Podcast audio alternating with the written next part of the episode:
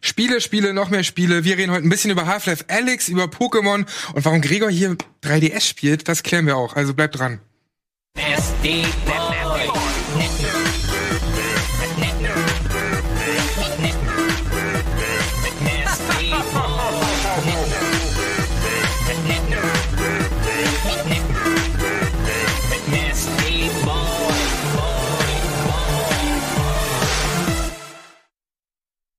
Hallo, schönen guten Abend oder schönen guten Tag, wenn ihr es im VOD schaut. Schönen guten Morgen, wann auch immer ihr es schaut. Herzlich willkommen zum Game Talk an meiner Seite heute. Der Gregor, der hier 3DS spielt. Ich habe Outrun durchgespielt, ist das nicht schön? Okay, das klären wir gleich, warum du den dabei hast. Und natürlich Valentin. Hey. Schön, dass ihr an meiner Seite seid. Gott, und ich habe ja. nicht nur du, sondern auch Simon ist mit dabei. Oh, das ist so creepy einfach. Weißt du, es, sieht ja, mehr, es sieht ja mehr aus wie eine Mischung aus Donny und ja. Simon. Da hatten wir auch über Social Media das. Aber dass man direkt gleich den Budikov-Stil danach macht. Ich weiß nicht, ob das, ob das der richtige Weg ist oder nicht. Ich weiß nicht, vielleicht kann man damit auch sogar noch Geld machen. Aber, aber, aber dieses Grinsen ist wirklich ein Donny-Grinsen, ne? Das, das ist wirklich, das, ich, sieht, das sieht aus, das könnte, also macht die Perücke dann grau, dann haben wir Donny. Diese Wangen, raus, ne? diese Wangen und sowas. Also zum ersten Mal Donny slash Simon beim Game Talk. Lasst euch, lasst ja. euch nicht einschüchtern. Ich glaube, in dieser Konstellation auch das erste Mal hier im Game Talk mhm. Dabei. Das heißt also, wir haben ein sehr bunt gemischtes Feld mit bunt gemischten Eindrucken. Äh, Voll. Äh, und ähm, vielleicht starten wir auch einfach mal mit der Frage, was habt ihr zuletzt gespielt?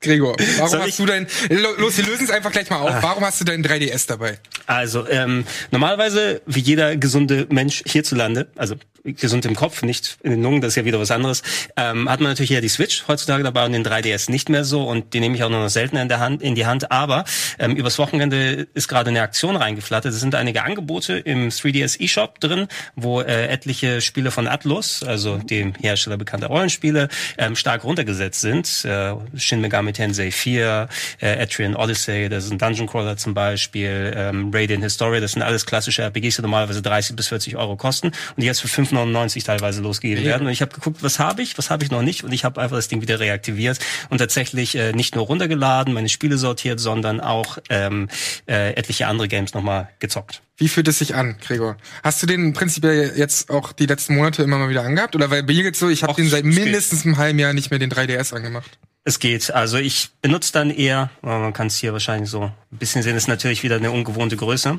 Mal die Zweier-Kamera dann hier kann man den Nintendo angucken. Der ist natürlich um einiges handlicher als die Nintendo Switch und du hast nicht ähm, das exakt gleiche Spielerlebnis, was jetzt so die 3D-Grafik angeht, also vom Polygon-Grafik, aber der 3D-Effekt ist immer wieder ganz nett. Mhm. Das ist der New Nintendo 3DS, natürlich das kleinere Modell, was ich mir hier geholt habe. Und es hängt eben so ein bisschen von den Spielen ab, weil da sind noch jede Menge Spiele drauf, die eben nicht für die Switch umgesetzt wurden.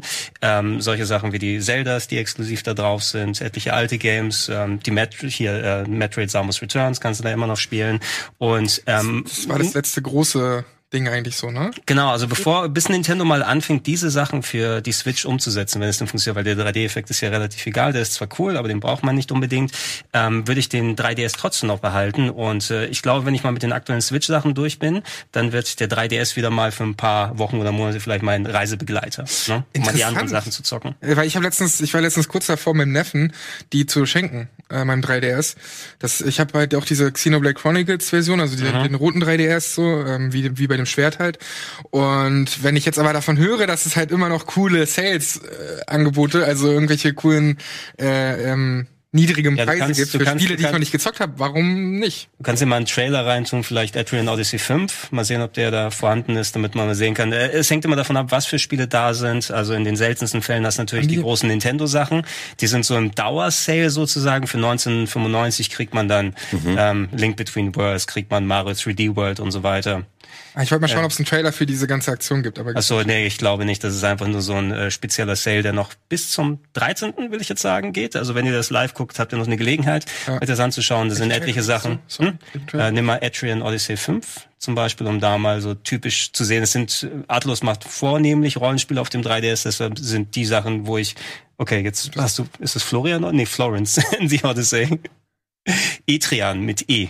Ach, eh, ich habe A gedacht, okay. Nicht aber das sind dann ja. auch alles Spiele, die nie irgendwie portiert wurden auf die Switch. Also ja, man genau, muss die genau, schon genau. auf Es ist alles äh, auch schon speziell, dass die ausgelegt sind. Zum Beispiel Etrian Odyssey sind Dungeon Crawler, wo du äh, teilweise selber auf dem Touchscreen die äh, Map zeichnen kannst, mhm. ja, so wie früher man das auf Karo-Papier gemacht hat für die ah, okay. Oldschool-Rollenspieler.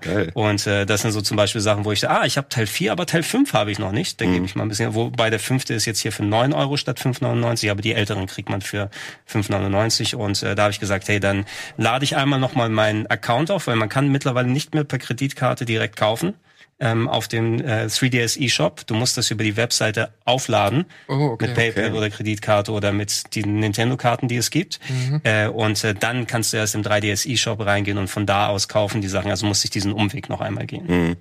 Ja. Das ist ein bisschen umständlich. Und ansonsten habe ich auch noch ein bisschen was gezockt. Äh, tatsächlich ein älteres Spiel, was ich nochmal gespielt habe, namens äh, The Starship Damray heißt das. Es ist ein altes ähm, Space Horror Adventure von Level 5, was vor vielen Jahren für den 3DS rausgekommen ist. Da ist man im Kälteschlaf im Weltraum, sozusagen wacht in seiner Kammer auf und kommt nicht mehr raus und muss durch das Raumschiff in 3D mit einem Roboter durchgehen und schauen, was da passiert ist, damit man wieder rauskommt. Das war ein nettes kleines Adventure, das habe ich mir nochmal gegeben, was ich damals gemacht habe. Da sieht man ein bisschen Adrian Odyssey. Mhm. Solche Dungeon Crawler sind natürlich immer sowas, was man unterwegs spielen kann. Ähm, und ich habe tatsächlich äh, mich auch nochmal mit den Fernübersetzungen äh, befasst, weil da sind auch etliche für den 3DS jetzt nochmal rausgekommen. Und ich habe das erste Kapitel von The Great Ace Attorney gespielt. Daigia Kuten Saiban ist äh, die ähm, Phoenix Wright-Variante im feudalen Japan, die nie offiziell lokalisiert wurde, die mittlerweile auch als Fernübersetzung da ist. Da habe ich den ersten Fall nochmal gespielt. Da merkt man wieder, was für cooler Scheiß auf dem 3DS drauf war, den man jetzt so nicht mehr wirklich im Auge hat. Ja, vieles, was man auf dem, was man nicht auf dem Schirm hat, wie du sagst, ne? Und was da so untergegangen ist und umso cooler, wenn es dann immer mal wieder Angebote gibt. Ich meine, wie alt ist das Ding jetzt? Das ist ja 2011, würde ich jetzt sagen. Das ist schon heftig. Was würde man denn dafür heute zahlen, wenn ich mir jetzt ein 3DS kaufen wollen würde? Wisst ihr das? Es ist, du kannst nicht mehr alle Modelle dir holen. Ich glaube, einige sind mittlerweile auch nicht mehr. Ich weiß zum Beispiel den der 2DS XL. War das nicht der, der mittlerweile ausverkauft ist? Ne? Mhm. Und ähm, die Standardpreise der 3DS XL, die große Variante, war ja irgendwo bei 200 Euro, kann ich mich erinnern. Für die New-Variante habe ich damals auch ungefähr so viel ausgegeben. Ich würde schätzen, dass Nintendo, ähm, die haben diese Kiddie-Variante noch da, den 2DS, der ja aussieht wie so ein Stück Käse, mhm. würde ich jetzt sagen. Der war in Richtung 130 Euro, kann ich mich erinnern. Ich denke, die Preise sind nicht so viel weiter gesunken, weil mittlerweile ist es ja so fast ein Liebhaberstück in der Richtung. Mhm. Es ist, mhm. macht äh, nicht so viel Sinn für Nintendo dafür runterzusetzen. Oder man muss sich gebraucht natürlich da ein bisschen ähm, versorgen. Hast du noch was gefunden, Sandro? Naja, theoretisch kannst du halt hier bei über Rebuy und so ein Zeug relativ ja, günstig aber bekommen. äh, gibt's gibt's hier noch Wenn neu? du jetzt bei Saturn gibt's einen neuen, das ist jetzt aber der 2DS, von dem du ja gesprochen hast. Ja. Der ist bei 100. 100 Euro und, der ist ja auch okay. 100 Euro ist in Ordnung. Der 3D-Effekt ist cool. Gerade beim New Nintendo 3DS, da wurde er ja angepasst. Das, da ist eine ähm, separate extra ähm, ein Sensor hier drin, der quasi deine Augen äh, checkt und damit den 3D-Effekt ein bisschen verbessert verglichen mit den allerersten 3D-Modellen. Mhm. Ähm, aber das ist ja nicht fundamental wichtig, um die Spiele zu zocken. Deshalb hat Nintendo auch den 2DS rausgebracht. Und für 99, wenn man denn immer noch dann viele Retail-Spiele haben möchte oder Digitalsachen kaufen möchte, solange der Shop noch funktioniert. Das Problem, was man ja über kurz oder lang haben wird, ist eben, ähm, Nintendo schaltet ältere Shops ja auch ab mhm. nach und nach. Ne? Der die DSiWare Shop vom Nintendo DS ist zum Beispiel nicht, weil der vom mhm. DSi ist nicht mehr wirklich verfügbar, dass du die Spiele glaube ich nicht mal runterladen kannst. Ähm, die Wii Virtual Console ne, sind ja auch nicht irgendwie dann übertragen, wenn die Lizenzen nicht mehr übertragen, das kannst du auch nichts mehr Neues kaufen. Also über kurz oder lang kann ich mir vorstellen, wenn, dann sollte man jetzt kaufen und die Sachen dann irgendwo sichern, nochmal auf externe SD-Karten. Das geht zum Glück relativ easy, weil es mhm. einfach Dateien sind, die man kopieren kann, dass man noch eine Kopie von seinen Sachen über hat, weil ja. ansonsten kann es sein, dass die Shops irgendwann nicht mehr da sind. Das heißt, wenn du die dann nur archiviert hast, dann kannst du die nicht nochmal runterladen. Das heißt, also du kannst die nicht nur kau nicht kaufen, neu, sondern du kannst ja, auch nicht wenn, mehr wenn Nintendo den Service abschaltet, was sie ja schon in der Vergangenheit mit anderen Services gemacht haben. Und Nintendo hat zwar nicht gesagt, übrigens ab dem Datum gibt's keinen 3DS-Stuff mehr, weil es ja. ja noch relativ frisch. Und es kommen ja ab und zu noch mal, im letzten Jahr gab's ja noch mal eine Retail, äh, ein Retail-Spiel mit Persona Q2, also so ähnlich wie wir es bei Adrian Odyssey gesehen haben. Ein Persona-Spiel gab es dafür.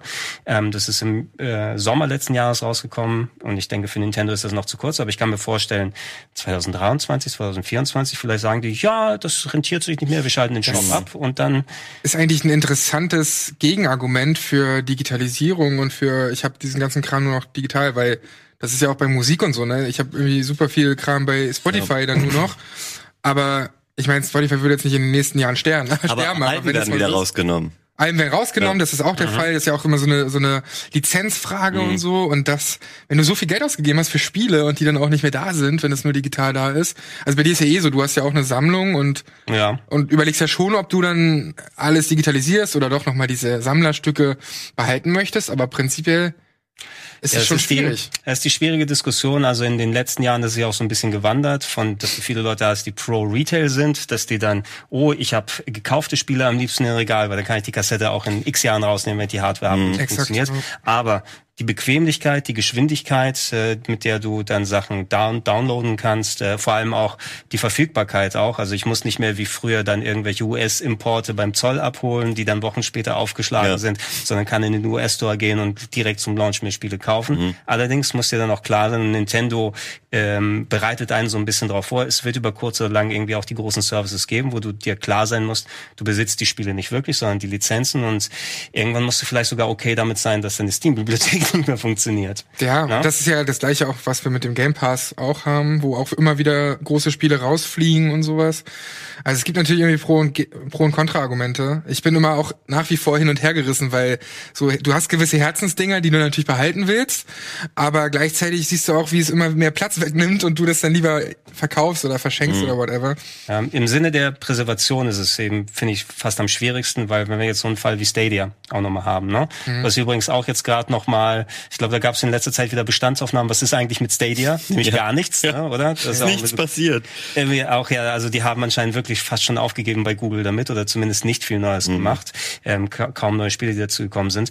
Ähm, da ist es ja noch das Problem, dass alle Spiele ja serverseitig da sind, dass du nicht mal einen physischen Download davon hast, wo du sagst, dass es irgendwann über die Umwege, wenn die äh, ganzen Cracks und die anderen Sachen dann später kommen, na, dass da ja auch parallel ein Präservationseffekt stattfindet und diese Software Ja. zumindest dann digital archiviert wird, dass sie verfügbar ist. Wenn das irgendwann dann nur noch über Server oder Streams und so weiter läuft, wenn ein Album bei Spotify rausgeht und du das lokal nicht gespeichert hast, wie willst du es nochmal hören? Na, gehst du dann, hörst du denn die Coverversion auf YouTube an? Ja, Also, das gerade gerade jetzt mit sowas wie äh, Guild, also so einem Exklusivtitel Ja. für Stadia, werden wir den jemals irgendwie woanders sehen? Und wenn Stadia dann abgeschaltet wird, ist dann auch dieser Titel weg, ist halt die Frage. Also Weil es da ja eh so ein Ding ist mit den Servern und so, oder? Bei Guild, ähm, da werden ja bestimmt auch irgendwann die Server abgestellt und dann kannst du das Spiel ja eh nicht mehr spielen. ja eben, weil es so. halt die Stadia-Server sind. Eben. Und ähm, du kannst ja auch nicht Ja. sagen, ich habe eine lokale Kopie runtergeladen oder die kann irgendwo dann, äh, wurde irgendwo gecrackt und wird dann verteilt und so weiter. Viele Jahre später ist zumindest das Spiel nochmal irgendwo existiert, wenn es nicht mehr offiziell verkauft wird. Aber ist es nicht eh Always Online? Also ich meine auch, selbst wenn du das Spiel besitzen würdest, haptisch, Ja, die- du es ja in fünf Jahren vielleicht nicht mehr spielen, weil die Server sowieso nicht. Ja, vielleicht, aber das gibt's ja noch nicht mal äh, als- Eben. außerhalb von Stadia. Das ist ja das erste Genau, Das sind Hauptproblem. hypothetische Sachen und Ja. dann, äh, das ist ja das der Nebeneffekt durch die ganzen Raubkopierer, Mhm. ne? dass dann nicht nur die Spiele, die sich, die sich beschaffen, sondern wenn es diese ganze Ecke nicht gegeben hätte, da hättest du so viel an Gaming-Historie auch verloren. Deshalb ist da ja auch die Diskussion, ne? Wie kannst du das dann vereinbaren damit, weil die kümmern sich ja, viele Spielehersteller können sich auch gar nicht um Präservation kümmern, weil die eine Firma ist eingegangen, wer weiß, wo die Rechte liegen, interessiert es einen noch, was da äh, da ist. Und äh, gerade durch digital geht natürlich sehr, sehr viel oder wird sehr, sehr viel verloren gehen in der nächsten Zeit. Also ich stelle mich darauf ein, irgendwann okay damit sein zu müssen, dass ich meine Sachen nicht mehr, dass ich da nicht mehr zugreifen kann. Theoretisch das ganze Geld, was ich auf der Wii Virtual Console ausgegeben habe, ist ja auch eigentlich, ja, ja, Nintendo hat schon vorbereitet. Kauft euch doch einfach nochmal neu. Wie, wie viel Geld habe ich für Super Mario Bros. vom NES ausgegeben? Ja. Das Aber- ist dann echt schade, dass das nicht unterstützt wird, sondern dass dann echt weg ist. Aber weil du gerade gesagt hast, man, du könntest dir quasi die Sachen auf dem 3DS jetzt auf einer SD-Karte ziehen und dann hättest du sie da und könntest sie irgendwo auf einem anderen 3DS wieder starten. Ich weiß nicht, ob es auf dem anderen 3DS Ach so, es geht, weil ich wollte gerade fragen, äh, das ist ja wahrscheinlich nicht Du kannst, DRM-frei. das, das, das schö- DRM ist da drauf, klar, ne? aber du kannst ähm, einfach äh, mit der SD-Karte, die drin ist, da habe ich auch übrigens eine neue SD-Karte reingepackt, damit alle meine Downloads jetzt draufpassen und ich es nicht mehr löschen muss. 128 Gig habe ich reingetan. Ähm, Hast ein bisschen was rauf. Du kannst aber das, das, äh, du kannst es ta tatsächlich einfach mit direkt kopieren sichern und wieder rüberziehen und musst nicht irgendwelche Tools benutzen. Das ist zum Glück relativ leicht. Das sollte ja auch bei der Switch sehr ähnlich sein, glaube ich, wenn du da lokal auf der SD-Karte gespeichert hast, aber natürlich mit DRM. Zumindest lokale Kopien. Ist ja auch der, der Hintergedanke ein bisschen, wenn du bei Good Old Games oder sowas kaufst, ne, da hast du ja auch gleich den Installer, den du lokal hast. Ja. Ne, der ist zwar DRM frei, aber da kann ich auch mir selber aussuchen, wo ich eine Sicherung mache oder nicht. Und so ist es mit den Sachen, zumindest hier auch. Weil du gerade GOG angesprochen hast, nutzt du eigentlich Galaxy? Nee, überhaupt Nee. nicht. Also bis wir nochmal die Diskussion hier mit Epic Store und Steam Ja. und alles vom Zaun und so weiter brechen. Also ich finde es zwar schön, dass äh, Good Old Games sich bereit erklärt haben. Ja, dann lass doch alle Storefronts bei uns hier dann reinkommen. Ich fand Good Old, äh, ich fand Galaxy schon ein bisschen dreist, muss ich sagen, als es zuerst rausgekommen ist, weil es war ja so ein halb versteckter, forcierter Install, als es äh, mit dazu gekommen ist, weil ich meine, wenn du von Good Old Games ein Spiel gekauft hast, du kriegst einen Installer, was in den meisten Fällen einfach nur, ähm, nicht einfach nur, weil da ist natürlich auch Mühe dahinter, aber ein DOS-Spiel, wo DOS-Box drin ist, das ist für dich auf deinem neuen Rechner installiert. Und irgendwann mal hieß es, ja, da wird übrigens Good Old Galaxy mit installiert. Wenn du es nicht haben willst, such in dem Menü nochmal das Häkchen, das du wegmachen kannst. Und auf einmal habe ich eine weitere Storefront damit drauf, die ich nicht das ist nicht eigentlich für das, wofür ich zu Good Old äh, Games dann hingehe. Oder Galaxy. Davor Galaxy. Habe ich vorhin auch gesagt. ja, die, die gute alte Galaxie. Wäre auch ein Ähm, guter Name. Und äh, wenn die Leute sich jetzt schon gesträubt haben, ihre Spiele im Epic Store und bei Steam verteilt zu haben, soll ich jetzt dann noch meine Steam-Spiele und meine Epic-Spiele bei Good Old, Gal äh, Good Old Galaxy damit reintun, bei Good Old Games? Warum haben sie es nicht so genannt? Mal ganz im Ernst. Good Old Galaxy finde ich, äh, den Namen finde ich gut, Ja. aber für mich ist das wieder eine, eine zu sehr Fragmentierung. Ja, also, aber letztendlich ist doch eh so, also ich finde es als Übersichtsseite eben gut. Wo habe ich nochmal dieses Spiel? Aber letztendlich musst du das ja, wenn Updates kommen und so, wird ja trotzdem der Epic Store ge ge geöffnet. Das ist ja das Problem. Du startest in Good Old Games irgendwie dein Spiel und dann wird halt Steam geöffnet oder Geil, Epic ne? So, so richtig viel spart mir das jetzt nicht. Das. Außer, ich blicke nämlich teilweise wirklich mittlerweile nicht mehr durch, wo habe ich eigentlich welches Spiel. So, ähm, wenn die dann da alle drin sind, dann weiß ich zumindest, ach egal, wo ich's hab, ich starte es halt von hier und dann geht halt irgendwas auf. Exakt. Ja, also es ist eigentlich eine, also ich fand es eine nette Idee, aber ich nutze es jetzt ehrlich gesagt auch Habt gar nicht ihr- so viel, wie ich gedacht habe. Äh, was die ja mal gemacht haben, als Galaxy zuerst gestartet ist, dass du quasi ähm, kostenlose Good Old Games Versionen von Spielen bekommst, die in deiner Steam-Bibliothek drin sind. Das gab's nämlich mal. Ne? Ah, okay. Wenn du dich da, also zu ganz zu Beginn, als es eben dann nochmal mit mit in die Installer reingepackt wurde, ähm, dann konntest du irgendwie mit deinem ähm, Steam-Account abgleichen. Oh, die Games gibt's auch bei Good Old Games, da kriegst du auch eine GOG-Fassung sozusagen mit dazu. Das fand ich eigentlich ganz cool, Das ist- ne, dass du noch eine DRM-freie Version äh, mitbekommst. Ich glaube, dieser Service ist aber nicht mehr da. Nee, also davon habe ich auch zuletzt nichts mitbekommen. Habt, habt ihr eigentlich mal außer den freien Spielen bei im Epic Store wirklich was gekauft? Nee, noch Nee, nie. ich habe eine riesige Bibliothek da mittlerweile, Ja. aber gekauft habe ich da noch da Äh, bin gar ich, nix. Gar nichts. Und da bin ich auch echt stolz drauf. Weil Nee, ich auch ich weiß nicht, ich habe ja alles so bekommen. Also klar, es gab so diese paar äh, Exklusiv Dinger, die konnte ich aber irgendwie skippen, beziehungsweise dann, als sie auf Steam äh, erschienen sind. Nee, wobei, doch, doch ein Spiel, Metro Exodus. Ah, ich habe, ah, doch, Ah. Mist, ich habe auch eins Ah, gekauft. verdammt. Das jetzt übrigens nicht so schlecht gelaufen ist, jetzt wo die Steam-Version draußen ist nach einem Jahr. Ne? Ja, ja, stimmt, das ist jetzt ja noch auf Steam gekommen. Da habe ich mich fast ein bisschen geärgert, dass ich dachte, ach, ich hab's ja schon, warum sollte ich es jetzt hier nochmal kaufen? Weil es ist- ich will's halt auch alles an einem Ort haben, aber dadurch geht's halt nicht mehr. Es geht mir aber auch auf den Sack, denn diese Zeitexklusive so. Das ist doch auch irgendwie affig. Aber besser als Das, voll das exklusiv. ist vielleicht gut für die Entwickler, weil mehr Kohle reinkommt und für die Publisher. Aber ey, als Spieler ist das doch Pain in the Ass. Also es ist, es ist ein sehr hochemotionales Thema. Ja, jeder hat seine geliebte Storefront ne, mittlerweile und ähm, wo früher es hieß, wie ich muss online gehen, um, um meine Spiele zu spielen, als Steam als erstes Mal rausgekommen ist. Jetzt verteidigen manche Steam bis aufs bis auf den Tod mit mit Messer und Gabel.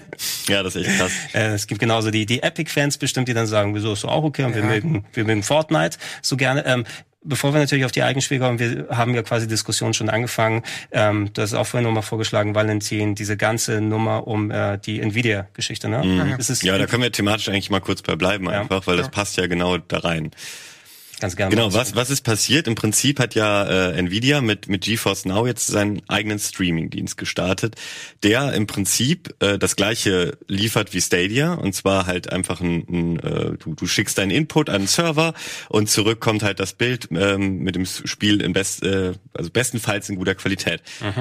Aber mit dem Unterschied, dass du eben keinen Store hast, wo du alles nochmal neu kaufen musst, sondern du kannst es mit deiner Steam-Bibliothek und ich glaube auch mit anderen Bibliotheken wie Epic und Co. verknüpfen und ähm, hast dann eigentlich alle deine Spiele, die du schon mal gekauft hast, ähm, kannst du sozusagen auf Nvidia-Server starten und äh, kannst es dir streamen. Fand ich eigentlich sofort, als ich gehört habe, eine Top-Idee. Ist auch noch billiger, kostet irgendwie 5, 6 Euro. Äh, und vielleicht gibt's auch noch so ein Premium-Ding für 10 oder so, aber es ist, es ist, finde ich, bezahlbar gewesen. Und ähm, was ist dann passiert? Dann haben sich immer mehr größere äh, Entwickler und Publisher von davon zurückgezogen oder distanziert und gesagt, wir möchten aber nicht, dass unser Spiel dort gestreamt werden kann. Wo ich mich auch frage, wahrscheinlich mussten die sich dann an Steam wenden und denen irgendwie sagen, dass sie diese API-Schnittstelle für für Nvidia dicht machen äh, sollen.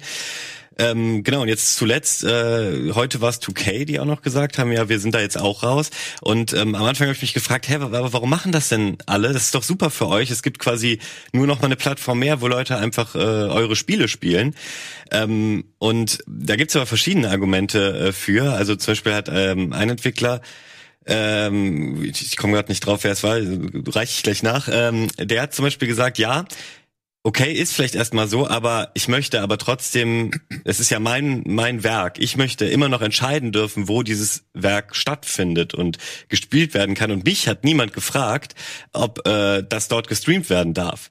So, und ähm, also er hätte sich quasi gewünscht, wenn Nvidia andersrum vorgegangen wäre und es nicht einfach gemacht hätte, sondern auf die Entwickler zugegangen wäre und und es ein bisschen abgeklärt hätte. Äh, ne, also mhm. eigentlich musst du auch da Verträge schließen, was nicht gemacht wurde. Das ist natürlich ja. wirklich die, die Schwierigkeit. Und ich habe es mir auch durch den Kopf gehen lassen. Und mein erster Gedanke war genauso, wenn du es korrekt bedenkst, dann ähm, was Nvidia da gemacht hat, ist ja quasi einen virtuellen Rechner schaffen, ne? auf dem dann Steam installiert ist. Quasi das, was du machst. Du ähm, machst ja nicht, dass du Spiele bei denen irgendwie kaufst und so weiter, sondern sondern effektiv, die ersetzen dir den Computer, den du daheim hast, da wo du dir die Steam-Spiele runterladen kannst, mhm. oder die Epic-Spiele, was auch immer da angeboten wird. Und äh, dann funktionieren sie wie bei Stadia, nur eben mit den äh, Versionen, die du schon gekauft hast, also dass, dass du keinen starken Rechner brauchst. Und da denke ich mir, okay, was haben dann die Spieleentwickler dann damit zu tun? Weil das Einzige, was ich als Service kaufe, ist, dass ich eben ein, mein Rechner nicht daheim steht, mhm. sondern ich einen Rechner miete. Ne? Äh, sein Zusatzargument dazu war noch, ähm, aber Nvidia verdient ja effektiv Geld damit, dass sie mein Spiel streamen dürfen. Genau, und das, ja. das, das ist genau das Schwierige. Verdienen ja, Sie das schwierig. Geld damit, dass Sie mir ein Stream von dem Rechner dann zur Verfügung stellen? Weil Streamingrechte, Exklusivrechte mhm. hatten wir ja auch hier so durchgesprochen. Natürlich möchte auch jeder ob, äh, Spieleentwickler, ob es dann kleine Indie-Leute sind, die natürlich nochmal direkter die, die Geldeinnahmen brauchen, als auch die großen Entwickler, die natürlich sagen, oh, unsere Spiele sind natürlich nur, wenn ihr streamen wollt, hier damit verbunden. Wir kriegen noch Geld von Game Pass mit dazu, dass es da exklusiv drin ist. Das ist so strange. Das, das ist eben, weil diese, dieses Streaming-Ding natürlich nochmal ein extra extra Revenue Stream. Mhm. Ja, das ist ja auch prinzipiell, also bei Spielen, das muss man ja auch anders behandeln irgendwie, weil zahlst du für den Stream oder zahlst du für das Spiel? Also so, sobald es interaktiv auch noch wird, ist das irgendwie nochmal eine andere Überlegung. Ja. Also es ist völlig weird und ich denke auch die ganze Zeit drüber nach, was ist eigentlich das perfekte Streaming-Modell und natürlich wäre es eigentlich das, was auch bei Büchern und Musik und, und, und auch Filmen inzwischen der Fall ist. Man zahlt pro Monat so und so viel Kohle und hat da unterschiedliche Spiele drin ich habe natürlich Verständnis dafür, dass da Entwickler und Publisher keinen Bock drauf haben, weil wenn man es durchrechnet, würde weniger Kohle für die rumkommen. Microsoft macht es trotzdem mit dem Game Pass jetzt beispielsweise. Mhm, ja. Das ist eigentlich das Modell, wie ich mir das wünsche für die Zukunft. Ich zahle im Monat, ich würde sogar 40 Euro oder so zahlen oder 50, wenn ich da eine Auswahl von, von weiß ich wie vielen Spielen hätte und auch die neuen Spiele drin hätte. Also wie es beim Game Pass der Fall ist, nur dass es gar nicht so teuer ist. Aber es ist natürlich schwierig, alle auf einen Nenner zu bekommen. Also es gibt halt nicht dieses eine Mogul wie im Musikstreaming, auch wenn es dieser und so gibt, ist es halt Spotify und iTunes. Das sind zwar auch zwei, drei Player, aber es gibt ja noch viel mehr Stimmen im Videospielen. Es ist schwierig, alle aufeinander zu bekommen. aber was ist für euch so die... Aber kurz die, oder lang, schwierig ist ja natürlich, jemand möchte natürlich eine Plattform nur haben, wo das alles stattfindet, aber dann hast du auch gleichzeitig ein Monopol dann damit. Ja. Ne? Und wenn du irgendjemand hast, der was monopolisiert hat, der hat natürlich auch alle Trümpfe in der Hand. Das heißt, die können mit Preisen, mit Konditionen, mit übrigens, jetzt ist das so oder so durchsetzen, wie das für sie ist. Mhm. Ne? Und ähm, das ist ja für die Leute, die alles auf Steam haben wollen. Konkurrenz ist gut. Na, aber man muss dann sehen natürlich, was das äh, mit, mit einbezieht. Wenn das so funktionieren würde bei GeForce Now, dass es jetzt nicht diesen Zusatzärger, womit sich wirklich dann auch Gerichte mal auseinandersetzen müssen und was genau da bedeutet, für mich als Consumer, finde ich, ist es Quatsch, ne? wenn ich mir einen Server miete und einen Rechner miete, dass ich das dann eben nicht streamen kann. Ob ich es durch mein HDMI-Kabel oder durch meine Internetleitung spiele, ist mir letzten Endes egal. Ja. Ähm, es wäre letzten Endes der, der komplette Killer für Google Stadia dann mhm. nochmal, weil anstatt dass ja. ich mir im Play Store nochmal Assassin's Creed Odyssey für 60 Euro kaufe, nehme ich einfach meine Uplay-Version oder die Steam-Fassung, je nachdem, weiß gar nicht, ob es auf Steam da noch drauf ist, aber als Beispiel jetzt mal mhm. gedacht, dann ist das für mich das wesentlich attraktiv attraktivere Modell. Ja. ja. Und dann kannst du immer zusätzlich dann nochmal die, die Flatrate-Variante, die natürlich für die Leute funktioniert, die nicht per se Steam-Spiele kauft äh, oder PC für PC-Spiele ausgibt. Im Chat wurde gerade darüber debattiert, weil ich 40, 50 Euro gesagt habe, aber wenn ich ehrlich bin, zahle ich inzwischen fast genauso viel wenn ich alles zusammenzähle bei Filmen, weil jetzt kommt auch noch Disney Plus, dann hast du Amazon Prime, dann hast du Netflix, dann hast du Disney Plus, vielleicht hast du auch noch mal Hast du das alles? Bist du also zahlst du für so viele Streaming Services oder hast du ein, ein Kontingent an Geld, wo du sagst, so viel gebe ich für Ja, ich, aus? ich, ich guck natürlich, wo ich da Minus mache, also wo ich, wo ich was abziehe mal äh, und überlege dann dreimal, nutze ich jetzt Spotify oder Netflix oder so und, und guck natürlich, dass das auch nicht zu viel wird, aber man ist ja fast durch diese vielen Anbieter schon bei einem gewissen Preis und dann reicht auch nicht nur Disney Plus oder nur Netflix, weil mir dann andere Sachen wiederum fehlen. Genauso wie Apple hat jetzt nicht die geilsten Angebote, aber hat jetzt vor kurzem halt dieses Mythic Quest, wo ich mit Simon letztens ein bisschen hier drüber gesprochen habe, was auch cool war. Und da ist es dann schön, mal so einen Probemonat zu haben. Aber langfristig ist es für mich keine Lösung. Ich will alles auf einer fucking Plattform. das wirst du nicht kriegen. Das wirst du nicht. Oder zwei. Zwei ist das, auch. das wirst du jetzt absolut nicht mehr kriegen. Jetzt aber warum? Bei Musik geht's ja auch, weißt du? Noch geht's bei Musik auch. Ja, bei Musik war es vor allem auch so, ich denke da einfach, das wissen natürlich auch da die Experten dann umso besser, aber die haben, die waren dann so äh, verschreckt durch das eingebrochene CD-Business, ne? Und äh, dass sie durch, weil Musikstück, ich höre mir ein Lied bei YouTube an, ne? Da brauche ich ja sonst nichts wirklich, aber ge- äh, kurz oder lang. Ne? Ja, und fünf Minuten ist das erledigt, da brauche ich nie wieder was kaufen, theoretisch. Das ist ja das, was sie monetarisieren wollten. Mit Filmen und Spielen ist es nochmal eine ganz, eine ganz andere Chose. Und wenn jetzt Disney die Sachen nochmal rauszieht, ich für mich sag zum Beispiel, ich habe für mich ein gewisses Kontingent. Ich habe da jetzt nicht einen direkten Preis drauf gemacht, aber okay, ich äh, möchte zum Beispiel Netflix oder sowas haben, mir Filme anzugucken, vielleicht dann noch Amazon Prime, weil da noch mal irgendwas mit dazu kommt. Aber wenn jetzt Disney Plus dazu kommt, vielleicht verzichte ich auf einen dann darauf. Ich zahle nichts für Musikstreaming-Sachen, sondern ich kaufe tatsächlich immer noch digitale Musik. Ich bin eher bei Bandcamp unterwegs, muss ich sagen, weil ich mir aus der Indie-Ecke dann Musik höre in, in neueren Sachen. Und ähm, ich habe nur als Service, ich habe kein PS Plus mehr, weil mich interessieren die Sachen nicht und ich spiele da nicht online. Ähm, ich habe noch Game Pass Ultimate, weil wir das ja alle für so viel freischalten konnten vor langer Zeit günstig. Wenn das mal alles abgelaufen ist und die ganzen Bonussachen, dann habe ich wirklich nur noch die Filmstreamings. ne? Ja, ist dann auch ein anderer Schnack, wenn Game Pass erstmal weggeht von diesen krassen Angeboten. Also es wird ja auch nicht jetzt drei Jahre so weitergehen, gehe ich nicht von aus. Aber für mich ist langfristig eigentlich kein anderes Modell, womit möglichst viele Leute glücklich werden, möglich, wie jetzt Spotify oder so, Also- nur halt bei, bei, bei, bei, Spielen. Um oder das wie ist äh, es für dich? Disney Plus Beispiel mal kurz zu bringen, da ist, wird jetzt ja am Anfang erstmal sehr wenig sein. Da will ich vielleicht äh, The Mandalorian gucken, vielleicht den einen oder anderen Disney-Film, den es nicht mehr auf Netflix gibt, was auch immer. Aber irgendwann bist du damit ja auch erstmal wieder durch. Also zum Beispiel hatte ich jetzt monatelang auf Netflix ähm, wo, wo, wo ich nichts geguckt habe. Und die meisten dieser Sachen sind ja monatlich kündbar. Man kann man es nicht also eigentlich auch so machen, dass man halt sagt, so, okay, ich hole mir jetzt halt für einen Monat Disney Plus, guck The Mandalorian durch, kündige es dann wieder und hol's mir erst wieder in dem Jahr, wenn da was anderes Cooles ist. Aber wie viel Stress ist das denn? Genau. Nochmal abzuwiegen. Die drei Monate dann gehe ich jetzt auf Hulu, die drei Monate gehe ich noch auf Disney. Darauf Plus. bauen die auch so ein bisschen, dass, Ja. ähm, dass es keiner macht. So, äh, ich, ich muss mich Ich- auch immer dazu durchringen, da irgendwie mal in die Settings zu gehen. Und du drückst aber heutzutage nur noch einen Button. Früher musstest du äh, irgendwas postalisch irgendwo hinschicken. Da wäre ich in, ewig in der Schleife Ja, das gewesen. Problem ist, du kannst es ja bei Spielen noch weniger planen. Bei Filmen sind es halt zwei Stunden, die du durchguckst. Bei Spielen hast du dann deinen Speicherstand dort, deswegen kannst du nicht in zwei Monaten plötzlich da auf dieser Streaming-Plattform weitermachen. das ist also es ist anderes. völlig weird. Bei Spielen ist das nochmal viel, viel komplexer. Aber ich muss sagen, ähm, das kann man eh nicht so top vergleichen. Mit dem Ja. Game Pass kann man es gut vergleichen, aber jetzt mit Stadia und GeForce natürlich nicht, weil das ist eine andere Form von Streaming irgendwie. Ähm, also beziehungsweise Stadia noch eher, weil sie auch versuchen, so ein Nee, wobei Stadia versucht ja überhaupt kein Flatrate-Angebot. Sie wollen ja jedes Mal 70 Euro Ja, dafür. sie, sie haben ja ihren Plus-Service, wo du diese Handvoll Spiele dann dazu Genau, ja. haben wirst, aber da gibt's ja auch nur bisher. Ist das der Landwirtschaftssimulator 17, der dazu gekommen ist? Jetzt, ne? Mhm. Naja, Also, den, ja. den hatte ich mir geclaimt. ja, wir lachen, wir lachen, aber es ist, es ist mega erfolgreich. Das stimmt, im Epic Store kam der fast zeitgleich, glaube ich. Ja. Also, also je- je, jeder versucht natürlich so schnell jetzt dahin zu kommen, okay, wir machen unseren eigenen Streaming-Services und die neue Storefront und so weiter. Gegen Steam konnte man sich im großen Teil nicht durchsetzen. Da musste jemand wie Epic kommen, die einfach ohne Ende Geld reinbuttern können. Und also ganz im Ernst, dass du da jede Woche da zwei bis drei kostenlose Spiele da bekommst. Ne? Das ist so mega subventioniert, einfach damit da mit der, der Store sich irgendwie halbwegs etablieren kann Ja, und nicht mal Features fertig sind. Das könnte kein anderer leisten, außer Epic mit dem Fortnite-Geld, was sie momentan haben, mit dem Unreal-Geld. Ähm, Das ist ja bei allen so. Die machen ja theoretisch alle rote Zahlen.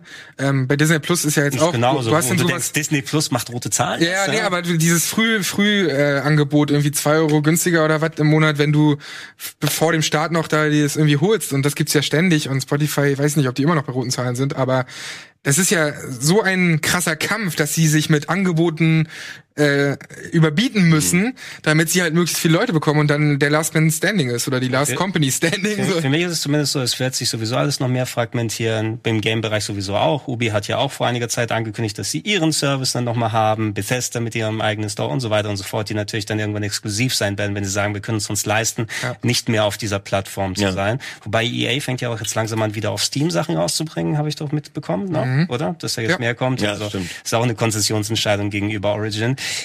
Ich bin mittlerweile bei solchen Sachen fast eher so weit, dass ich äh, eher sage, okay, dann gucke ich mir den Film nicht an oder spiele das Spiel, wenn es dann so ja. enorm rausgeht. Weil ähm, zum Beispiel, wenn ich jetzt nicht diesen Job machen müsste und vom Hobbyinteresse dabei wäre, vielleicht wäre ich auch wirklich nur mit dem Game Pass mehr als mega zufrieden, weil da hast du ja so viele Spiele, die du zocken kannst. Mhm. Und eventuell kannst du dein Hobby mit dann deinen 12 Euro pro Monat, was auch immer der Ultimate dann kostet, oder ist es noch mehr für Ultimate? Zumindest querfinanzieren und du sagst, hey, da habe ich alles, was ich zum Zocken brauche. Mhm. Ja, ich hoffe auch einfach, dass die irgendwann diesen Ansatz haben, ey, wir wollen einfach für möglichst viele Leute Spiele ermöglichen und nicht dieses Hasseln und dieses, wir verteilen das. Also ja, klar, das führt auch dazu, dass das sich so verteilt, aber dieses GeForce-Ding ist ja dann auch nicht die, die, oder Nvidia-Ding ist ja auch nicht die Lösung, wenn es da irgendwelchen Struggle gibt wegen irgendwelchen bürokratischen Zeug oder so. Ja, also, aber eigentlich wäre das meine Wunschlösung. Also Ach da, ja. da hätte ich total Bock drauf, wenn äh, hätten sie mal die ganzen Entwickler vorher gefragt und das mhm. irgendwie schön abgeklärt, dann wäre das jetzt ein super Dienst. Preislich mega okay, ähm, und, und wie Gregor gesagt hat, im Prinzip hast du da ja nur einen Server, wo Steam und äh, Epic und Co. drauf ist und da wird mir das Bild gesendet. Sowas gibt's auch schon mit Shadow PC. Das ist noch so ein bisschen, ähm, also da hast du wirklich den Desktop, kannst du dann auch sehen und da wirklich Programme und Mods und so installieren.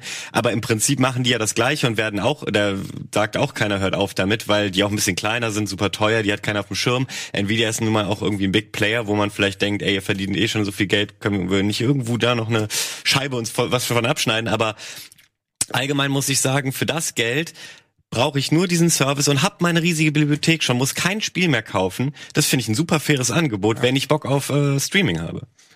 Letztendlich machen die es alles fürs Geld, genau wie ja. wir die Werbung machen, um ein bisschen Geld zu bekommen. Und deswegen machen wir jetzt eine kleine Pause und dann sind wir zurück und sprechen noch mal ein bisschen über Half-Life. Half-Life Alex steht ja auch bevor, über Pokémon, was hier noch liegt. und Pokémon Mystery Dungeon. Ja, yeah, vieles weitere, also bleibt dran, bis gleich.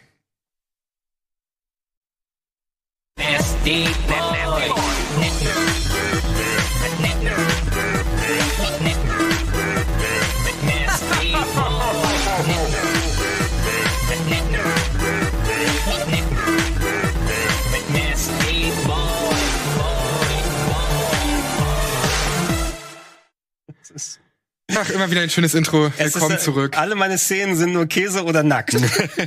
das sagt auch alles über dich aus. Ja, was man wissen muss. Nur noch andere nackte Szenen von, von Reboot oder so. Oh, das haben wir auch mal gemacht. Müssen den verschämten Ilias da nochmal mit reintun. Oh Gott, das gibt's ja auch noch irgendwo. Kann man, ist das okay noch auf Twitch? Weil durch das Booster sieht man ja meine Nippel nicht. Uh, schwierig. Ja, schwierig. schwierig. Stimmt, Männernippel sind ja genauso verboten. Ja? Haben wir, zuletzt nicht, zensieren. haben wir zuletzt nicht so gute Erfahrungen gemacht. nee, mit Männern oder mit Nippeln? Generell mit Nippeln. Und beidem. Also, willkommen zurück. so viel dazu.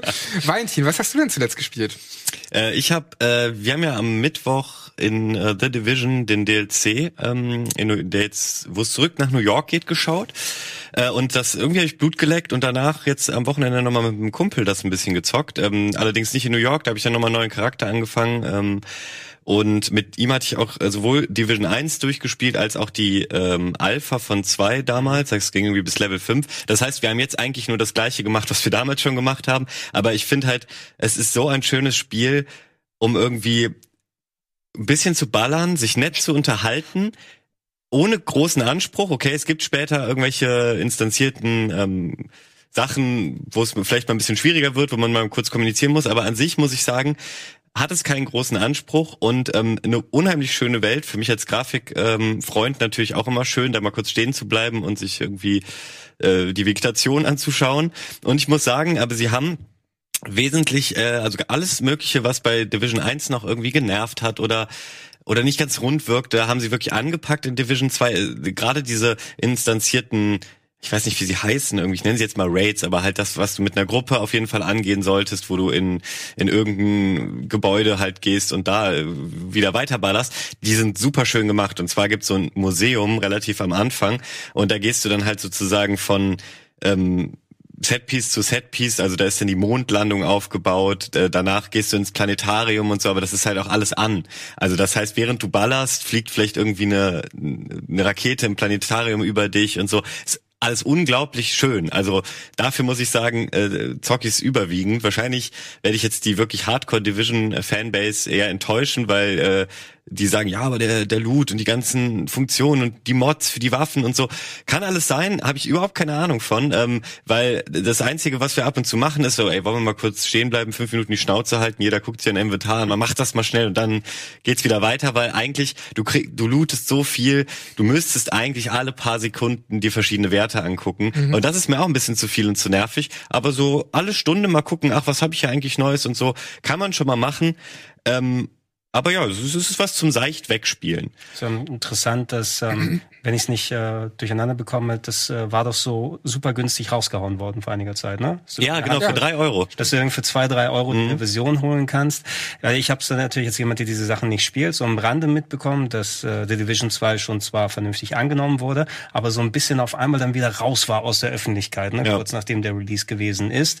Und jetzt war das wahrscheinlich nochmal der Push, damit die Leute wieder zurückkommen oder so. Also Ja, damit sie auch DSC, ja? äh, genau, Interesse sie, für den DSC haben. Sie hatten so ein äh, Year One Pass, also wo halt ein Jahr lang wurde mit Content in Division 2 versorgt. Und ähm, das war wohl auch von Anfang an so kommuniziert, dass der genau ein Jahr geht. Und deswegen können sie jetzt auch mhm. ohne Shitstorm eine ähm, kostenpflichtige Erweiterung für, ich glaube, es waren 30 Euro raushauen.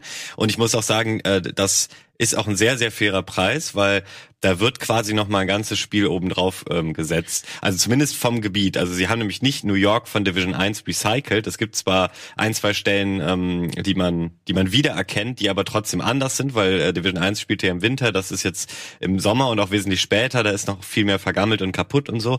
Und äh, du, du kannst halt trotzdem einen neuen Stadtteil von New York entdecken. Äh, man kann es wohl recht schnell durchspielen, aber diese Spiele leben ja auch davon, dass du es irgendwie mit neuem Gear noch ein paar mhm. Mal in höheren Schwierigkeitsgraden und sowas durchspielst. Also ich sehe da kein Shitstorm-Potenzial, warum sie jetzt nicht für 30 Euro was hätten raushauen können. Und ich glaube aber deswegen natürlich kommt man auch mit diesem 3 Euro Grundspiel-Deal um die Ecke, weil man natürlich die Leute wieder reinholen will oder die noch nie drin waren und sagen wollt, ey, 3 Euro plus 30, also 33 Euro für quasi zwei Spiele, ist das nicht ein Deal? Und ich glaube, das haben auch äh, viele wahrgenommen, äh, die da schon immer mal ein kleines Interesse dran haben. Also das heißt, du wirst auch den DSC spielen?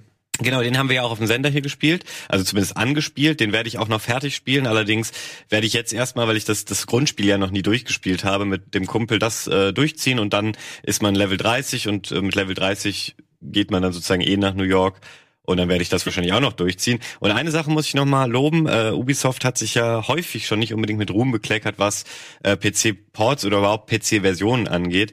Und ähm, das, das ist mir schon bei Division 1, äh, 1 aufgefallen. Es ist wirklich beeindruckend, wie viel Mühe sie sich ähm, bei, diesem, bei dieser Version gegeben haben. Sowohl die Grafikoptionen sind unfassbar detailliert. Also du kannst jeden kleinen Scheiß einstellen. Es ist unglaublich gut beschrieben und nachvollziehbar, weil auch häufig, äh, wenn du nicht viel Ahnung davon hast, siehst du ja auch ein Grafiksetting, du weißt überhaupt nicht, was das ist. Also nehme ich das jetzt raus, mhm. gibt mir das jetzt Performance und was klaut mir das am, am visuellen äh, Bild und so.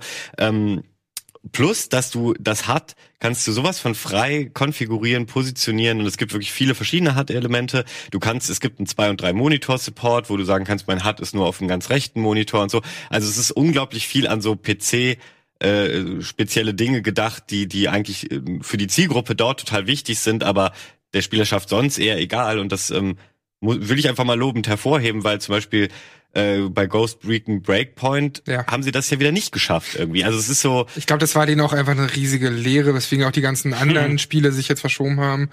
Ja. Ähm, weil sie wollen ja auch dann so ein Watch Dogs 3 einfach, sie wollen es nicht wiederholen, was da passiert ist bei Breakpoint. Genau, sie wollen ja. Watch Dogs 3 dann auch auf jeder Plattform ja. in schön und top rausbringen. Ja, es, es, dauert ja eine gewisse Zeit, die Microtransactions wieder rauszunehmen und andersrum reinzutun. Deshalb kommt der ganze By the way, das ist so witzig, sie bauen ja Breakpoint zurzeit um und äh, was habe ich vor ein paar Tagen gelesen, dass ähm, sie alles Mögliche an Spielerfeedback angehen, außer ähm, den Off äh, Offline-Modus, den werden sie nicht hinkriegen, weil das technisch zu kompliziert ist. Okay. Wo ich mir so dachte, das, das klingt für mich als einfachstes erstes, was ich machen könnte. Ja, also, wirklich. Es ist super strange, aber aber offensichtlich versuchen sie da äh, einiges umzubauen, dieses Spiel zu retten, Mhm. wie auch bei Anthem und Co. Mal gucken, ob das bei diesen ganzen Projekten, die gerettet werden, Ja. überhaupt klappt. Also bei, bei Anthem sowieso, da versuchen sie, du hast ja auch schon gesagt, das versuchen sie es zu retten. Mhm. Ich bin mal gespannt, ob sie, ich glaube nicht, dass da die Kurve wie, wie bei No Man's Sky dann gekriegt wird, weil es einfach noch eine andere Größenordnung ist als Ja, Indie-Game mit Viel 20 schwieriger. Leuten, was entwickelt wurde. Ich habe trotzdem Bock auf die Ubisoft-Sachen. Also ich wollte Watch Dogs 3 oder Watch Dogs, Le äh, Watch Dogs Legion dann spielen. Ich wollte die Gods and Monsters, hieß es. Ja. Ne? Freue ich mich Dieser auch auf beides. Zelda-Klon, der rauskommt, auch gerne spielen. Es muss ja fundamental eben schon auf einem anderen Weg ähm, gegangen sein, was die Entwicklung anging, dass die alle Sachen grundsätzlich nach hinten verschoben haben. Mhm. Ne? Die wären ja wahrscheinlich ähnlich gewichtet gewesen wie bei Ghost Recon Breakpoints, ne? Und das so verzahnt gewesen mit Online und Microtransactions. Hm, weiß ich, ich bin nicht, ich bin nicht sicher, also nicht bei diesem Ghost, nee, wie heißt das nochmal? Das äh, Zelda, der Zelda-Klon. Go- Gods and Monsters. Gods and Monsters, ich glaube, dass das einfach darum geht, dass diese Spiele auch gepolished werden und dass die halt, dass die Entwickler rechtzeitig wie, wie oder, der oder, oder viel Zeit genug bekommen, weil du merkst ja, und das war auch beim Release von dem ersten Ghost Recon so, das war auch mega kacke und da gab es auch viele Bugs und sowas. Das war ein Bugfest Mhm. vor dem Herrn. Ich habe da zwei Wochen oder so vor Release, war ich bei so einem Preview-Event und Mhm. konnte meinen Augen nicht trauen, dass das Spiel in zwei Wochen rauskommen soll. Und der finale Release war dann auch nicht viel besser. Also das geht auch einfach viel darum, dass wirklich an, an allen Ecken gepolished wird. aber haben, also wenn man dann aber ein Datum ankündigt dafür, ich weiß, ne, man geht dann immer, okay, wo passt das Marketing technisch rein und dann versucht man so viele Leute und so viel Geld draufzuschmeißen, damit es fertig wird im Mai für äh, Legions oder Gods and Monsters soll ja schon im Februar, glaube ich, kommen, was eher ein sehr knappes Datum war, wo du das ja gerade erst bei der E3 vom Titel gehört und in ein paar Monaten soll schon rauskommen. Mal sehen. Was was immer wird. cool ist, wenn das klappt, aber man soll es ja Man auch also sie, haben die dann damit gerechnet, dass sie halbwertige Versionen davon rausbringen und die Leute das quasi als Early Access akzeptieren, weil so kann Ubisoft macht das ja nicht seit gestern Ja. ne, Ja, dass klar. Das wirkt durchgeht. wirklich Also so. Es, es ist entweder haben sie eine komplette Politik hier umgestellt und jetzt sind sie sich damit konfrontiert, weil die kommen ja zur Zeit raus, falls das tatsächlich so stattfindet, wenn die äh, Konsolen Ende des Jahres kommen sollten. Ja. Da sind wir ja auch noch nicht ganz sicher mit den Produktionsstraßen, was das ist. Übrigens, die PC Engine Mini wurde verschoben. Das finde ich Ah. schon mal traurig, die jetzt hätte rauskommen sollen. Äh, ich würde die Sachen trotzdem gerne spielen ich hoffe, dass die wieder auf einen vernünftigen Weg kommen. Zumindest von den ganzen AAA-Studios ist Ubisoft häufig mal gerne nochmal experimentierfreudig, aber natürlich wollen sie auch in vielen Fällen dann nochmal die Hand extra aufhalten. Also sie haben natürlich, also sie haben ja auch ein paar sichere Banken eigentlich und die wollen sie eben auch nicht kaputt machen. Wie Watch Dogs oder Assassin's Creed. was ist das nächste. Assassin's Creed? Ist das, nee, Ägypten hatten wir schon, da war, nee, Wikinger war das, oder? Ja, ja. Mhm, Stimmt. Na? Und naja, ähm, dann, du, du hast ja recht, auf der einen Seite haben sie so eine sichere Banken, auf der anderen Seite machen sie mit VR ein bisschen, auf der anderen Seite gibt's auch, äh, gibt's auch andere Titel irgendwie, die, die Gods and Monsters, okay, wenn, gucken wir mal, wie sehr das geklaut ist dann letztendlich. Aber Beyond Good and Evil 2 ist ja auch mega experimentell, was sie da technisch, also diese Engine allein, die sie dafür gebaut haben. Wie teuer ist eine fucking ich Engine? glaube dafür? es erst, wenn ich hier Ja. den Download in der Hand habe. oder Ja, so. schon, aber sie haben jetzt ja schon sehr viel Geld darin investiert und das zeigt ja, Mhm. wie mutig sie sind. Übrigens, wer wenig Geld, aber dafür sehr viel Mühe inszeniert äh, und nicht inszeniert reingebracht hat, sind die Entwickler von Black Mesa. Und das Ja. ist eine ein, ein Fan-Remake, was 15 Jahre in, in der Entwicklung war. So, ich will jetzt sagen, Für ist das nicht 2000, Half-Life? ist das nicht 2009 bereits rausgekommen? Äh, die 1.0-Version ist jetzt erst draußen. Ja. Und ich finde das aber wirklich krass. Also, da gab es damals zwei Gruppen, die ein Remake machen wollten, unabhängig voneinander. Da haben sie gemerkt, hm, das wäre eigentlich ganz clever, zusammenzuarbeiten. Äh, kam dann halt zusammen unter Crowbar Collection oder Collective, Collective, Collective, so. ja. Und äh, haben das jetzt gerade gemacht. Und ich habe da ein bisschen reingeschaut. Also ich muss sagen, ich habe am Wochenende jetzt in Vorbereitung auf Half-Life Alex zum, Lass aller- mal laufen, während zum allerersten Mal, ne? habe ich ähm, Half-Life 1 durchgespielt. Mhm. Aber so. muss dazu sagen, die Classic war. In der klassischen Version, weil der Valentin nämlich vor ein paar Wochen hier bei Game Talk gesagt hat, ey, die klassische Version kann man sich immer noch geben. So, wir schauen jetzt mal parallel in den Trailer zu Black äh, Mesa, wo ich ein bisschen reingespielt habe und mir aber mehr Videos angeschaut habe. Denn das Krasse an dieser an diesem Fan-Remake ist, dass Valve das komplett unterstützt hat, sodass das jetzt bei Steam offiziell für 17 Euro erhältlich ist. Und ich weiß nicht, wie viel davon Valve abbekommt, aber auf jeden Fall haben sie gesagt, ey, wenn so viel Mühe da drin steckt, dann sollen die Entwickler davon auch ein bisschen was Das abbekommen. war die Sache ja damals, als es quasi, du musstest, glaube ich, die Source Engine zumindest runtergeladen haben und dann konntest du es irgendwo als DLC dir früher holen, ne? Ja, genau, es war eigentlich nur eine Mod. Du brauchtest Ja. noch nicht mal Half-Life 1 oder 2. Mhm. Du musst nur dieses Source SDK runterladen. Exakt, ja, genau. das- Da kann ich mich noch dran erinnern. Das Genau. war aber eben nur bis zu einem bestimmten Punkt spielbar vor vielen Jahren, als Ja. ich das ausprobiert habe. Aber da, da war es auch schon cool. Also ich habe ähm, öfter gelesen, dass sie vor allem jetzt so jahrelang in dieser Zen-Umgebung da gebastelt haben. Ja, weil die ist ja auch viel länger, oder? Exakt, die Genau. ist viel länger und die muss man auch sagen, beim ersten Teil, die sieht halt scheiße aus, die spielt sich scheiße, diese Sprungpassagen sind super kacke. Das ist das Einzige, was wirklich. Best Game ever. Naja, das ist das, was halt wirklich nervt an dem originalen Half-Life. Weil ja. man aber auch sagen muss, dass denen da, wo die Entwicklungszeit damals weggelaufen ist, und da mussten sie es halt so veröffentlichen. Aber es war alles anders geplant. Und das wiederum haben sie jetzt ausgemerzt. Und das ist das, was auch gefehlt hat bei dieser Black Mesa-Version, die es schon lange gibt. Jetzt mit der 1.0-Version ist eben auch dieses Finale dabei. Und ich werde es bestimmt auch irgendwann nochmal spielen. Jetzt mache ich erstmal mit Half-Life 2 dann weiter für Half-Life Alyx. Aber ey, das sieht schon gut aus. Also ich finde diesen Mehr als- Aufwand, Mehr als solide raus. das finde ich schon richtig cool. die haben aber auch die Source Engine nochmal gewechselt. Das ist, ist es mindestens zwei oder? Ich weiß nicht, welche Engine, welche Das Version ist, das das ist. ist ja nicht ganz, also es sieht zumindest besser Okay, das als ist übrigens- 2009 aus. Ja, habt ihr das Ja, eben gesehen? Das, das, äh, ich ich würde jetzt gerne mal sehen, wie, wie, wie die eigentliche Version. Aber das ist jetzt äh, das Finale von ja, Half-Life. das Das sieht war, halt das war die grüne aus. Suppe da. Und, exakt, Ja, das genau. sieht jetzt halt ganz, ganz anders aus. Aber ich muss trotzdem sagen, ey, es spielt sich immer noch unfassbar gut. Ja. Also ich war total erstaunt. Auch diese Atmosphäre. Du hast natürlich, also im Deutschen, das Voice Acting ist leider nicht so geil, ähm, aber im Englischen ist das immer noch gut. Du hast diese ganzen geilen Soundeffekte, die eine unfassbare Atmosphäre. Aber Moment, es ist im Englischen auch nicht die gleichen Soundfiles wie von Half-Life 1, oder? Sie haben es doch neu eingesprochen. Das, nee, ich habe jetzt, ich rede jetzt von, Ach so, jetzt von dem vom- Classic. vom Classic, Man muss okay. ja die Ja, ja, unterscheiden. ja gut, Genau. deutsche Synchro von 1998. Huf. Exakt. Und bei dem hier, bei Black Mesa, haben sie, ähm, wenn wir mal da kurz bleiben, haben sie halt neue Dialoge hinzugefügt, Genau, ähm, ja. die aber natürlich nicht von übelst professionellen, teuren Voice Actors. Aber dafür finde ich es eben solide. Also ich finde, es man, man merkt es nicht. Das neue, die Musik ist auch cool. Manchmal haben sie so, dra und so sie dramatische schaffen den Musik. Stil aber äh, beizubehalten wie von der von Half-Life 1 oder generell des Half-Life-Universums, dieser leichte, treibende Techno irgendwie. Mhm. Also da gibt's einen ganz coolen Track in Black Mesa, wo du den Anzug halt bekommst, ziemlich am Anfang. Der, der da losgeht, den höre ich mir manchmal so an, wenn ich irgendwas Treibendes brauche. Der ist fantastisch, wirklich. Ja, ey, sowieso die Atmosphäre von dem Spiel ist unglaublich und auch diese, diese Gore-Effekte, also wie krass brutal das auch einfach war und wie, wie, wie, wie es auch ständig Überraschungen gibt, wie, du hast ja dann noch diese Schächte ständig, relativ lang, also gerade am Anfang und ähm, die haben auch so eine klaustrophobischen Gedanken da, weil, weil, also es ist wirklich unglaublich. Und ich habe mir die ganze Zeit so gedacht, ey, wenn das jetzt in VR kommt, kommt ja dann halt bald mit Half-Life Alyx, das muss ja einfach dir den Kopf ficken. Weil, ohne Scheiß, wenn du so klaustrophobische, und das sind ja ganz andere Gedankenspiele, das macht ja was ganz anderes mit deinem Hirn in VR halt nochmal. Und ich habe mir dann auch dieses Gameplay dazu angeschaut, denn es wurde von Valve direkt immer mehr Gameplay veröffentlicht von Half-Life Alyx. Und das sieht einfach gut aus, weil sie zum einen sich natürlich auf das beziehen, was die Half-Life-Reihe so ausmacht. Also diese ganze Atmosphäre und so ist stimmig. Ähm, und zum anderen aber spielen sie mit diesen ganzen Mechaniken, die man aus der VR kennt, wie jetzt zum Beispiel, ähm, wie jetzt zum Beispiel, äh, wie heißt es denn? Diese, diese Knochen, äh, Äh, was wir letztens gespielt haben. Boneworks, Boneworks, ja. Danke, Boneworks, Knochen. Ich dachte, apportieren. Äh. So oft gespielt und ich konnte nicht auf die Titel. Boneworks, das vereint ja alle möglichen Mechaniken, die man aus der VR kennt und Ja. richtig gut. Aber du wünschst dir halt trotzdem natürlich eine richtige Geschichte. Und das hier, dieses ganze Gameplay, was die bisher veröffentlicht haben, sieht nach sehr viel Abwechslung in VR aus. Total. Und, das ist echt, also ich Und erwarte meine Güte, sieht das Spiel gut aus für ein VR-Spiel. Äh, Also wirklich. Naja, also man muss auch sagen, Doch, hast du Das- dir mal in der U-Bahn, äh, wo sie da rumläuft? Ja, ja, hier, wir sehen es ja gerade. Aber die- ja, da, auf, die dynamische Shot vom Headset. Halt, halt, warte kurz. Trailer von VR sehen immer geiler aus als das, was man in der VR dann hat, weil durch die Brille natürlich noch mal viel verloren geht. Ah, klar. Äh, ich habe die Valve Index jetzt noch nicht direkt aufgehabt. Wir hoffen, die noch zu bekommen bis zum bis zum Release. Ähm, Okay, ich korrigiere mich, ich habe noch nie so einen hübschen VR-Trailer ja, okay. dann, dann, weil das muss man sagen, auch ähm, bei anderen Spielen denkst du dir immer, ah, es sieht so geil aus und dann hast du die Brille auf und bist doch ein bisschen Ja, okay, okay. runtergefahren. Natürlich gucken sie, dass das hier alles super geil gepolished aussieht. Aber äh, mal zu was anderes aus dem Trailer. Scheiß auf die Optik, auch wie, wie cool sie auf die ähm, Physikspielereien da eingehen. Gerade in Ja. dem Raum, in den Alex jetzt geht, wo sie irgendwie mit der Waffe so diesen äh, Deckel vom Eimer so wegflitscht und dann den Eimer umdreht und da fällt alles so raus.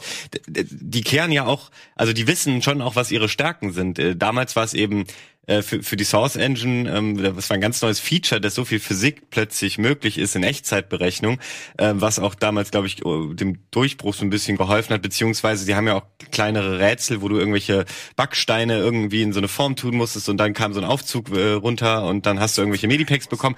Ich habe das Gefühl, sie versuchen das jetzt auf ein neues Level zu heben, weil okay, Physik kennen wir jetzt alle, funktioniert gut in Games seit Jahren, aber da, damit jetzt wirklich ähm, Spielereien in der VR zu machen, hat jetzt Boneworks eben ganz cool vorgemacht und bestimmt auch einige andere VR-Spieler. Aber ich glaube und ich traue Valve zu, dass sie äh, es hinkriegen könnten, äh, da einem noch ab und zu so einen Aha-Moment zu servieren, wo man denkt, okay, geil, das geht.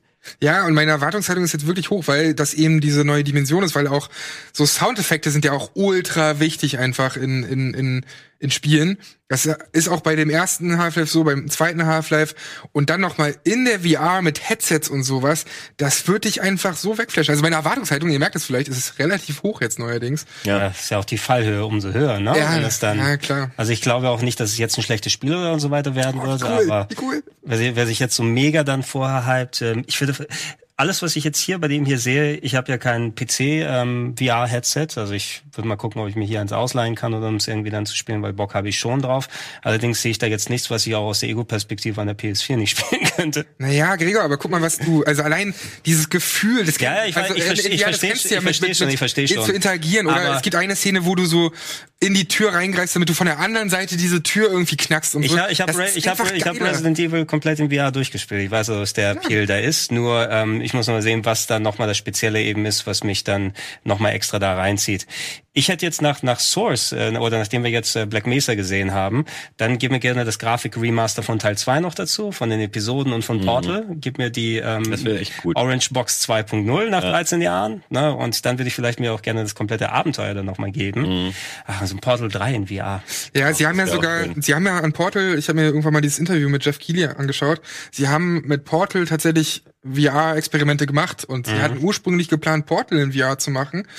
Aber da gab es zu viel Motion Sickness gelöst, weil du ja in Portal viel mobiler bist Ja. und viel mehr durch Dimensionen halt reist und so. Das Ich kann glaube, ich da wird einem sofort schlecht. exakt. Ja. Und deswegen ist es vielleicht ein sinnvoller Move, dass sie dann lieber Half-Life nehmen, wo was das ich, was ich hier doch Beispiel- schlauchiger passieren Was kann. ich hier, äh, ist das jetzt so, man sieht ja, du, du hast ja als Bewegungsform hier den Warp, ne? Das ist nur das erste Gameplay-Video, um das direkt Okay, es, zu es gibt ja, ich habe auch schon gehört, es gibt ja Optionen, dass du verschiedene Fortbewegungen hast. Mhm. Ich habe, also ich hatte das Problem bei Resident Evil, weiß ich noch, mit den mit der freien Bewegung ist mir schlecht geworden. Ich musste auch den Warp dann verwenden. Na, Also, ähm, muss man Bewegung seinen, klappt bei mir auch gar seinen nicht. Freischwimmer da einmal machen. Aber das kann man ja so machen, wie man halt will. Ähm, Leute, ich muss mich schon mal verabschieden. Ich bin jetzt gleich noch beim Chat-Duell. Ach, geil. Oh ja. Deswegen gehe ich schon mal schnell rüber. Geil. Danke, dass du da Danke, warst. Viel Spaß beim da Chat. bist und Ja, viel Erfolg. Jo, danke. Äh, Hol den Sieg für uns. Ja, Mann.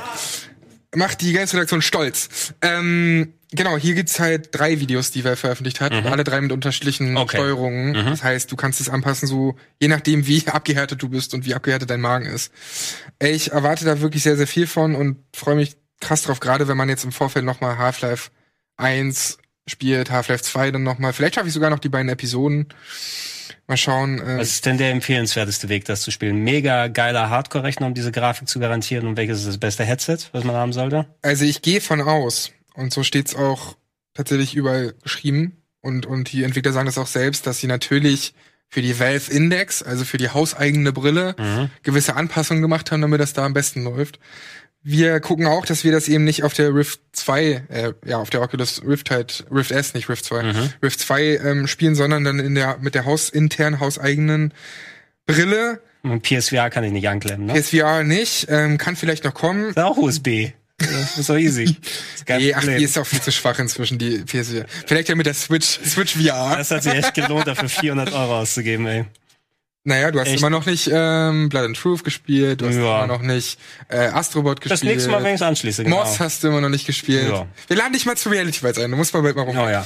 Wollen wir die letzten vier Minuten noch nehmen, um kurz über Kunai zu reden oder willst du lieber Pokémon? Äh, nee, lass mal Kunai Ja. kurz besprechen und Pokémon schmeißen wir da eventuell rein. Ähm, Kunai ist ein schönes Beispiel. Ich habe den Titel jetzt auch schon ein bisschen länger spielen können und meine Gelegenheit zu finden, darüber ein bisschen zu sprechen, können wir den Trailer uns auch angucken. Ist ein, doch man kann schon Metroidvania sagen, Mhm. Vom Aufbau her aus natürlich wieder mal ein Genre, was sehr häufig bespielt wurde. Ich Ja. habe es auf der Switch gespielt, ich weiß jetzt nicht, ob es dann andere Versionen gibt, ähm, um einen Roboter, der reaktiviert wird, der in der Endzeit ein Ninja ist, oder? Naja, nicht nur ein. Roboter, das ist ein Tablet. Also du bist Ja. ein, du bist so ein, so ein Tablet als, als Ninja. Genau, die Gesichter sind dann entsprechend Screens. Und die Menschheit ist halt so gut wie ausgelöscht in dieser Welt. Es gibt natürlich einen Hauptbösewicht, der dann da sich rumtreibt und das Spiel geht auch nur so vier Stunden habe ich gebraucht Mhm. in etwa.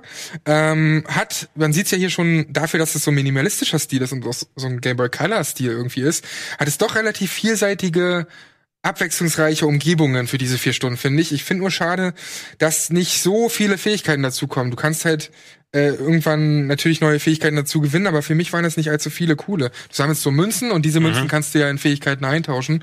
Genau, so ähm, typische Upgrade-Wege, die man hat. Ähm, eine Sache, die man dann auch gesehen hat, was auch ähm, hier dazu kommt, du kriegst dann nach und nach deine, deine Bungee-Seile sozusagen. Das sind die Kunais. Genau, der Kunai, Kunai ist ja eigentlich der, nicht der Wurfstern, sondern das Wurfmesser. Ja. Ist ja das Kunai. Aber das, und da dran sind eben noch diese Seile, genau. wo du quasi wie so eine Art Enterhaken dich dann so, ähm, oder die Doppelenterhaken aus äh, Twilight Princess oder sowas, dass du die da benutzen kannst, ist ein bisschen muss man sich ein bisschen eingewöhnen, weil du da immer noch Physik hast, äh, so beim Hin- und Herschwingen, damit du es dann verwenden Aber kannst. ich finde das cool, weil das so ein bisschen so Spider-Man mäßig ja. war, so weißt du? Es war auf jeden Fall ganz cool umgesetzt. Also ich muss sagen, ich habe es gerne gespielt. Ich habe aber auch nur die Hälfte jetzt bisher gezockt, ne, weil ich das zwischendurch mal kurz kurz liegen lassen. Ähm, es hat jetzt nicht so viele Alleinstellungsmerkmale gehabt, wo ich gesagt habe, okay, das sticht gegen andere Metroidvanias raus. Es war zum Glück jetzt nicht wieder eins von denen, die mit Hardcore-Schwierigkeit dann aufwarten, weil das machen mhm. ja gerne Metroidvanias heutzutage. Ich muss aber sagen, dieser Schwierigkeitsgrad, der ist sehr schwankend. Also wenn du die normalen Level durch, durchläufst und so, mhm. ist das alles relativ einfach. Die Bossfights sind doch hier und da ganz schön. Die Bossfights knackig. sind schon ein bisschen knackig, genau. Da solltest knackig. du auch knackig. knackend sind sie sowieso. du sollst eine gute Beherrschung der Steuerung haben, vor allem wenn du ja. dich dann hochschwingen musst. Du hast ja auch dann deine Manöver, wie du deinen Downstep und die ganzen anderen Sachen, die du freischaltest, die du dabei hast. Ich glaube, es ist eine nette äh, oder Ergänzung für die Leute, die bereits die ganz großen Metroidvania-Klassiker auf der Switch zum Beispiel gespielt haben, die ihre Messenger durchhaben. Messenger ist im späteren Bereich, die ihr, ihre Hollow Knights und die anderen Sachen durchgespielt haben. Das ist nicht das Niveau. Ja, es ist, es ist also, vielleicht, vielleicht mehr, du, du kriegst viele ähm, Metroidvanias in letzter Zeit eben, die dann so ein bisschen versuchen, ein Alleinstellungsmerkmal zu haben, aber dann nicht unbedingt direkt zur Spitze zählen, weil ja. nimm sowas wie, ähm, nicht Bloodstain, Bloodstain war cool, wie ist nochmal das andere, Blasphemous. Zum mhm. Beispiel, das haben ja auch Ede und Colin ja hier nochmal durchgespielt, das war zum Beispiel eher mau vom Leveldesign insgesamt, ne, und hat auf diesen Schwierigkeitsgrad aller Dark Souls gesetzt. Da kann man auch sagen, das kann ich nicht jedem empfehlen, da musst du schon speziell Bock drauf haben. Nach Kunai. Macht dich der Stil an, willst du ein bisschen bisschen diese Physik, äh, Bungee-Seilspielereien drin haben, weil es ist jetzt auch nicht der Weiße als letzter Schluss, aber es ist so ein nettes kleines Ding. Genau, es ist für vier Stunden echt total nett, aber äh, mir geht's da auch so inzwischen bei all den Metroidvanias, ist das dann nichts mehr, was mich vom Hocker haut und nichts allzu Besonderes mehr. Das klingt immer ein bisschen despektierlich, deswegen muss man aufpassen. Ist nett, kann man machen, äh, muss jeder für sich wissen, ob dann 17 Euro dem gerechtfertigt sind, wenn man nur so drei bis vier Stunden spielt. Aber ey, nice to have. Wir haben genau. sehr wenig Zeit, oder? Wir haben sehr wenig Zeit, also ich kann nicht allzu viel dazu sagen, aber ist ja gerade am Freitag rausgekommen noch Pokémon Mystery Dungeon Retter Team DX. Ähm, könnt ihr eine Demo runterladen im äh, Switch Store und euch angucken. Ist ein Roguelike äh, Rollenspiel, also wo ihr ein Team aus zwei Pokémon erstellt, die dann losgehen und Aufträge erfüllen, um da quasi mit einem rundenbasierten Action-RPG-System andere Pokémon zu retten. Ähm, so ein bisschen die Mystery Dungeon Spiele gibt's ja schon ein klein wenig länger. Das hat äh, Spaß gemacht. Ich habe mir eine Truppe aus äh, zwei weiblichen Pokémon gemacht. Antonia und Pikachu sind unterwegs und arbeiten ähm, für ihre gemeinsame Zukunft, damit sie irgendwann heiraten können. So habe ich mir das zurechtgelegt. Wann äh, macht Spaß. Wann kommt das Pokémon Dynasty Warriors oder gab's das schon? Das gab's schon auf dem Ach. 3DS. Pokémon Conquest Natürlich. vor vielen Jahren. Natürlich. Natürlich. Deshalb auch nochmal den 3DS. Ha, damit du das auch nochmal spielen kannst im ja. Zuge dessen. Leute, vielen, vielen Dank fürs Zuschauen. Wir sind schon durch. Danke dir, Gregor. Das hat wieder sehr viel Spaß gemacht. Danke jetzt auch an Valentin. Ja, jetzt kann, muss er sich beweisen hier. Deswegen bleibt einfach dran. Dann geht's mit dem Chat-Duell weiter. Richtig geil. Neue Staffel Chat-Duell. Geil. Haben wir Bock drauf. Also, bleibt dran. Viel Spaß mit dem Chat-Duell. Bis zum nächsten Mal. Macht's gut. Nasty boy.